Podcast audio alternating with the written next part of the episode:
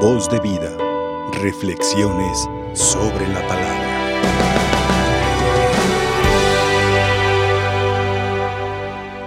Queridos hermanos, en este tiempo pascual, el libro que nos acompaña en la primera lectura es el libro de los Hechos de los Apóstoles, que nos deja claro que Cristo sigue presente en su iglesia y que la iglesia no es una comunidad estática, sino que es una comunidad viva, dinámica, que va respondiendo a cada situación, a cada momento y que en la que por la fuerza del Espíritu Santo la presencia de Dios va resolviendo y respondiendo a cada momento. No pensemos que después de la resurrección del Señor, ya al domingo siguiente, ya estaba organizada la iglesia como ahora, que ya tenían sus horarios y que ya tenían eh, sus momentos y que ya tenían su catequesis. No, la iglesia en un primer momento comenzó a adaptarse a las nuevas realidades. Por ejemplo, los apóstoles, que eran judíos, seguían participando del culto y participando del judaísmo.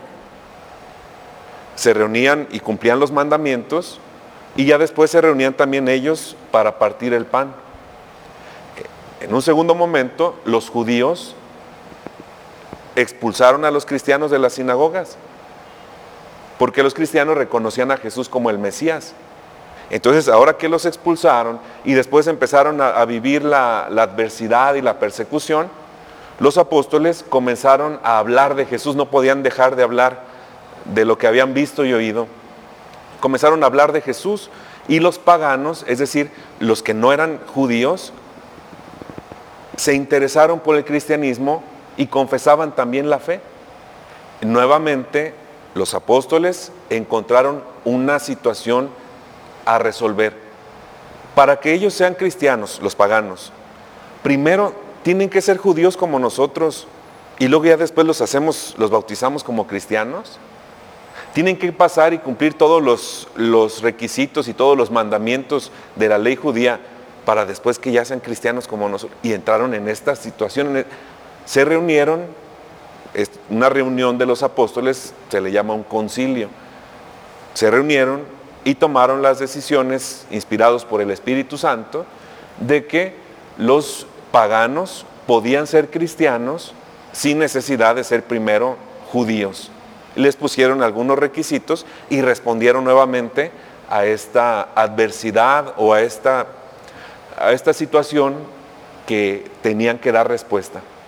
Bueno, en ese contexto, la primera lectura que escuchamos hoy está tomada del capítulo 16 del libro de los Hechos y entonces se nos ha narrado cómo los apóstoles van predicando y muchas personas extranjeras aceptan este mensaje. Y hoy aparece la figura de una mujer llamada Lidia, que la primera lectura nos da algunas características de ella. Nos dice que ella adoraba al Dios verdadero ella escuchó y aceptó la predicación de los apóstoles.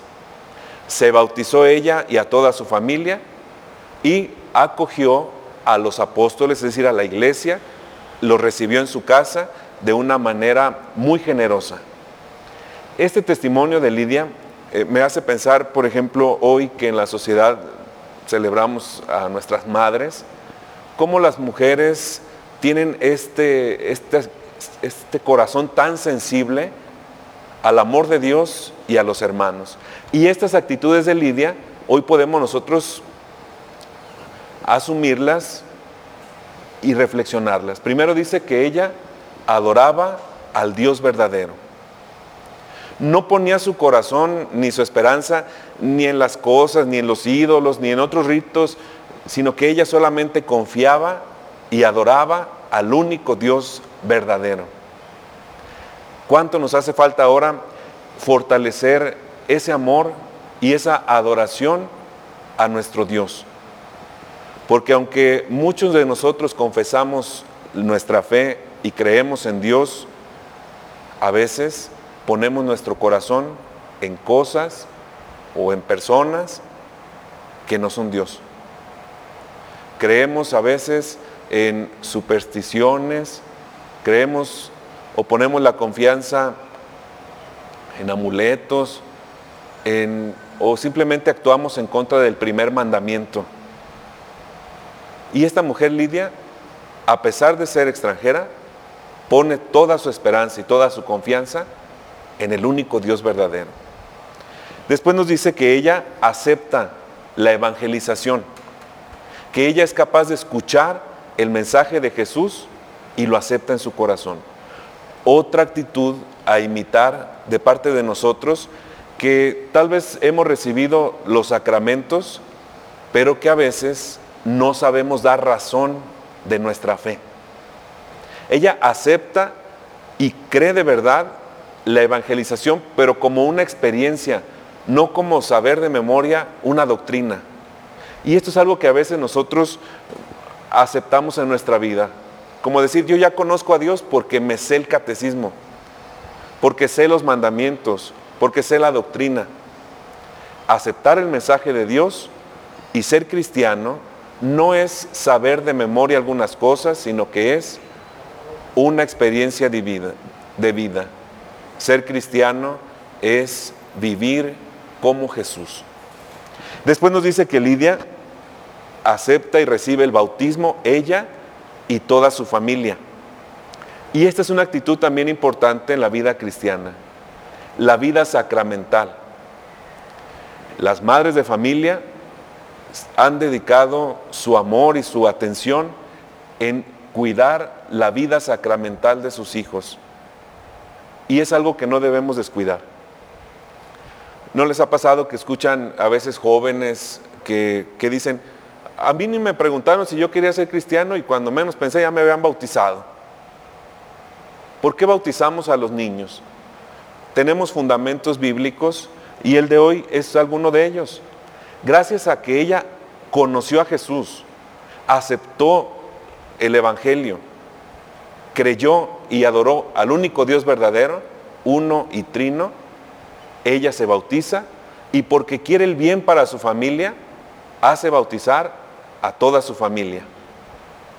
En esa en atención al bien espiritual y a la salvación de todos, la iglesia sigue bautizando a los hijos de las familias en la fe de sus papás y de sus padrinos.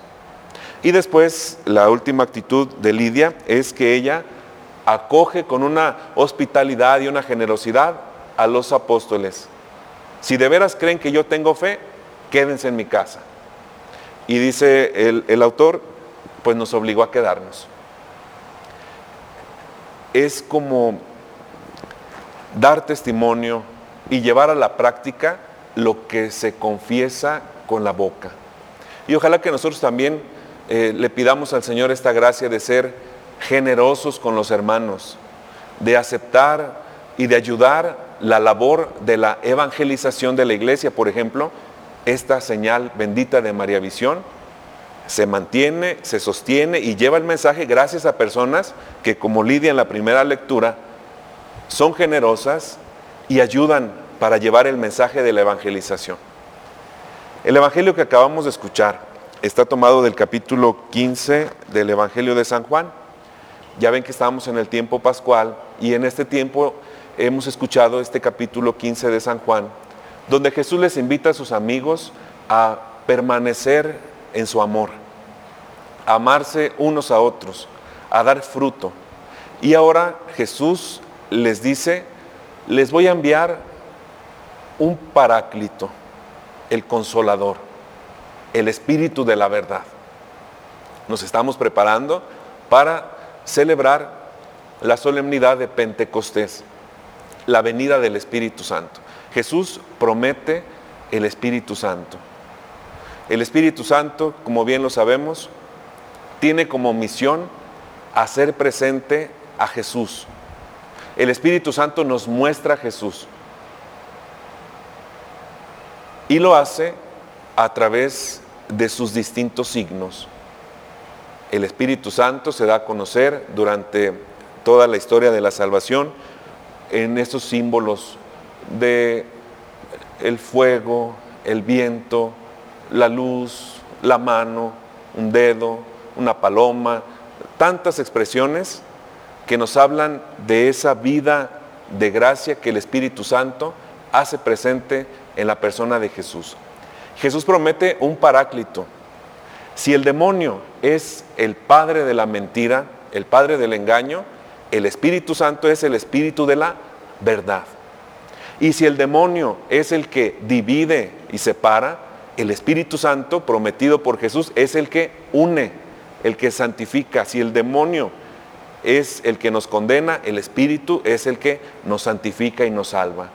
Si Él es el que nos acusa, si el demonio nos acusa, el Espíritu Santo nos defiende. Por eso le llamamos así. El abogado, o en, latín el advocatum. Esto en griego es el, para, el paracleto, el paráclito. Cuando decimos al Espíritu Santo paráclito, estamos diciendo que es el que llamo y viene conmigo y me defiende. Esto es lo que significa el paráclito, el abogado, el consolador, el que está conmigo y me defiende, el que hace presente a Cristo en mi vida. Este es el paráclito. Y entonces Jesús dice, el Espíritu Santo, el paráclito, dará testimonio de mí. Por eso la misión del Espíritu Santo es hacer presente a Jesús. Y nosotros, todos, por la gracia sacramental, hemos recibido el Espíritu Santo. Hace falta que nosotros manifestemos con nuestras obras este regalo que tenemos de Dios. El Espíritu Santo es un regalo, pero hay que usarlo. Hay que vivir en su gracia, hay que dejarlo actuar en nuestro corazón. Nos pasa a veces que tenemos cosas y no las usamos. A propósito del Día de las Madres, ¿cuántos regalos que dice, ay, qué, qué bonito está este regalo, me lo voy a poner después en un día especial? Y no lo usan. Y al rato ya que se quieren poner aquel vestido, ya, ya no cierra. Híjole, ¿cómo, ¿cómo no me lo puse? ¿Cómo no lo usé? O a veces como un perfume que te regalan que huele muy bonito y dices, ay, me lo voy a poner en una ocasión especial para oler bonito. Pasa el tiempo, aquella mujer se muere y la que se termina poniéndoselo es la, nuera y se lo pone para ir al tianguis y ahí que todo el mundo lo, la huela. O sea, ¿de qué le sirvió tener guardado ese regalo tan bonitos? Y a veces nos pasa lo mismo con el Espíritu Santo. Todos lo tenemos, sus dones, sus carismas, sus frutos, pero bien guardados. Entonces, Jesús dice, el Espíritu dará testimonio de mí, y dice más adelante en este Evangelio que acabamos de escuchar, y ustedes también van a dar testimonio de mí. Esa es la misión que tenemos, dar testimonio de Jesús, hacerlo presente en nuestra realidad, así como los apóstoles en su tiempo, nosotros como iglesia ahora estamos llamados a dar testimonio de Jesús el Papa nos invita a salir, a hacer una iglesia en salida y a tocar aquellas llamadas periferias existenciales. Aquí en nuestra diócesis de Guadalajara hemos encontrado al menos cinco periferias existenciales donde tenemos que dar testimonio. Las familias en crisis, allí es donde tenemos que dar testimonio fortaleciendo la vida sacramental, eh, sobre todo el sacramento del matrimonio, la vida de la fe. Otra periferia existencial es el tejido social en crisis. Estamos en un mundo lleno de corrupción, de engaño, de intereses desordenados. Allí es donde tenemos que dar testimonio a la sociedad. Los jóvenes en crisis, otra periferia existencial. Y dar testimonio es no dar una doctrina, sino buscar una experiencia con alguien que está vivo, que los ve, que los escucha, que los ama, que los llama y que los envía a los jóvenes a dar testimonio de Él. Otra de las periferias existenciales es la de los adultos mayores, muchos abandonados, solos, tristes, adultos mayores que piensan que son un estorbo, que no sirven para nada, allí tenemos que dar testimonio y fortalecer el corazón de ellos que son nuestra riqueza y nuestra esperanza, nuestros adultos mayores, que son testimonio de fe. Y la última periferia existencial, que hemos descubierto aquí en esta diócesis de Guadalajara es la de los sacerdotes en crisis también. Urge fortalecer el corazón también de los llamados para evangelizar a los hermanos. Bueno, allí es donde tenemos que dar testimonio, empezando por nuestras familias. Dar testimonio significa vivir a la manera de Jesús. Yo les invito a que hoy le pidamos al Señor esta gracia, que llene nuestro corazón de su amor, que envíe su Espíritu Santo para que nos santifique, para que nos defienda ante el pecado y ante el demonio y para que podamos, como los apóstoles, compartir una buena noticia, que no estamos solos, que Jesús está vivo en nuestros corazones y quiere seguir actuando en nuestras personas. Que así sea. Voz de vida. Reflexiones sobre la palabra.